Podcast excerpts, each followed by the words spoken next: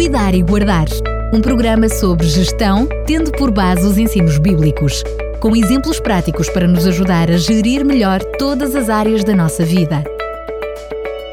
Cuidar e Guardar. Voltamos a estar juntos para lhe trazer mais um Cuidar e Guardar. E para lhe trazer estes conteúdos, conto sempre com a colaboração de Fernando Ferreira, que mesmo à distância assina esta rubrica. Fernando Ferreira, mais uma vez, bem-vindo. Muito prazer, é um prazer estar mais uma vez com os nossos ouvintes.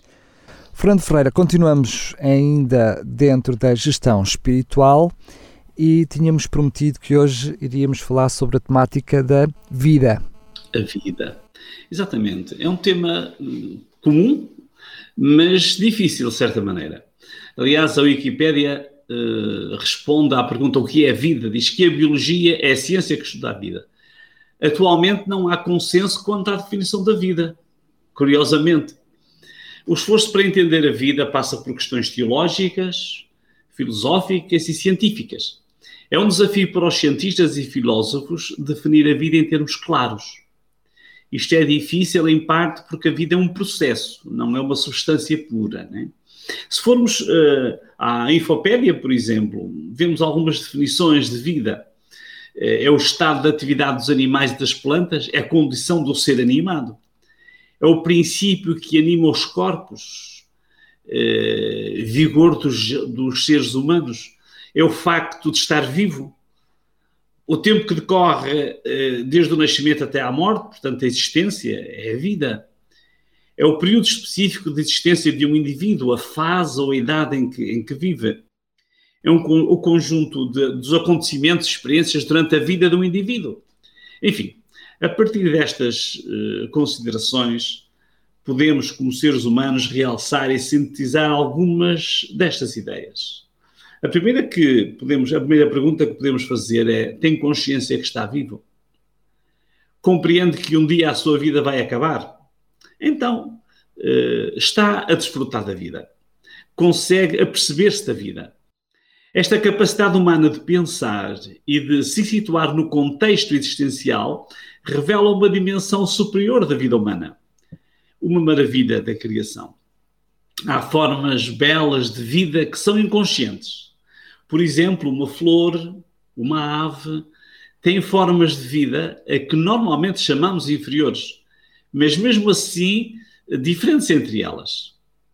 Nas minhas caminhadas pela praia, encontro ocasionalmente gaivotas mortas. Estas vidas simples, extintas, provocam-me um sentimento intrínseco de perda e lembram simultaneamente a fragilidade e a preciosidade da vida. Apesar das dificuldades para definir a vida, devido à complexidade dos processos que as vidas abrangem, nós vivemos. Celebramos a vida humana quando ela começa. Imaginamos o momento admirável da fecundação, que é o momento primordial inicial. Não é muito fácil definir, mas é misterioso. Depois, o nascimento. Este é sempre motivo de celebração e de comemorações.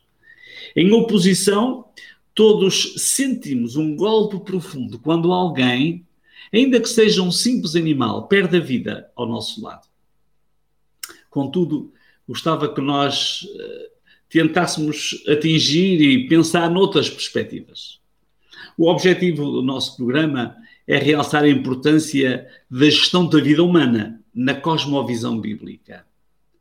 Os primeiros capítulos do Gênesis revelam o Criador como o originador de todas as formas de vida. Contudo, no relato bíblico, o processo de formação do ser humano está cheio de mensagens nas entrelinhas. Diz o texto: E formou o Senhor Deus o homem de pó da terra e soprou em seus narizes o fogo da vida.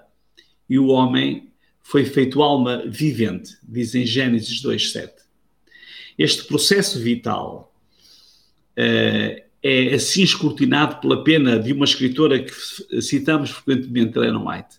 Ela diz que a vida é misteriosa e sagrada é manifestação do próprio Deus, fonte de toda a vida. Preciosas são as oportunidades que ela encerra e devem ser zelosamente aproveitadas. Uma vez perdidas, desaparecem para sempre. a vida animal e a vida das plantas é um processo incrível e maravilhoso. Semeie os feijões num vaso da sua varanda e uma semana depois começará a espreitar da terra um rebento de feijão. Enterre uma batata e alguns meses depois descobrirá diversas batatas sob a terra. Ou ponha um ovo fecundado sob uma galinha choca e algum tempo depois um pinto começará a picar e a rachar o ovo. A mesma escritora diz: faz uma pergunta: que ciência pode explicar o mistério da vida? Contudo, Paulo remete-nos para uma origem personalizada. Diz eh, em Hebreus, o apóstolo Paulo, pela fé, entendemos que os mundos, pela palavra de Deus, foram criados. De maneira que aquilo que se vê não é feito do que é aparente. Sendo o nosso tema em reflexão a gestão espiritual, a vida, a vida das plantas, a vida dos animais, com, tudo seu, com todo o seu significado e importância, não é o objetivo da nossa reflexão. Queremos centrar-nos na importância da gestão da vida humana. E vou partilhar um parágrafo que eu acho interessantíssimo. Diz que o poder de Deus manifesta-se no bater do coração, na ação dos pulmões, nas correntes vivas que circulam pelas múltiplas artérias e capilares do corpo somos devedores por todo o momento da existência, por todos os confortos da vida. As faculdades e as habilitações que elevam o homem acima da criação inferior são dotes do Criador. É um texto impressionante, Ellen White.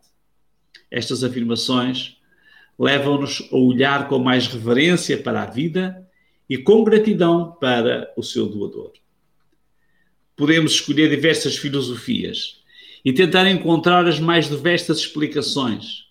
Mas, para João, escritor do fim do primeiro século, que conheceu muito bem a Jesus, acompanhou-o pelos caminhos da Palestina, assistiu de perto ao fim da sua vida nesta terra e testemunhou a sua ressurreição, não havia dúvidas sobre qual era a relação do seu mestre com a vida.